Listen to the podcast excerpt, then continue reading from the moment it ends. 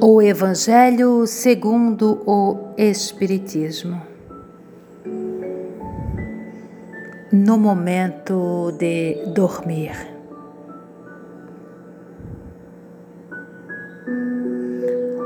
O sono é o repouso do corpo, mas o espírito não necessita desse repouso. Enquanto os sentidos se entorpecem, a alma se liberta parcialmente da matéria, gozando das suas faculdades espirituais. O sono foi dado ao homem para a reparação de suas forças orgânicas e das suas forças morais.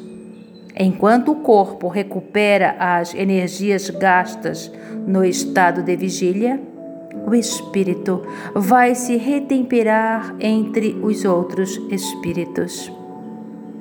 É então que ele tira de tudo que vê, de tudo que percebe e dos conselhos que lhe são dados, as ideias que lhe ocorrem depois em forma de intuições.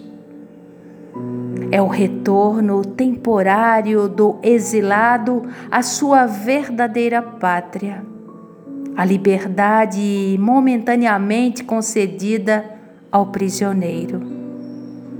Mas acontece, como no caso dos prisioneiros perversos, que o espírito nem sempre aproveita esse momento de liberdade para o seu adiantamento se conserva maus instintos, em vez de procurar a companhia dos bons espíritos, busca a dos seus semelhantes e dirige-se aos lugares em que pode liberar as suas más inclinações.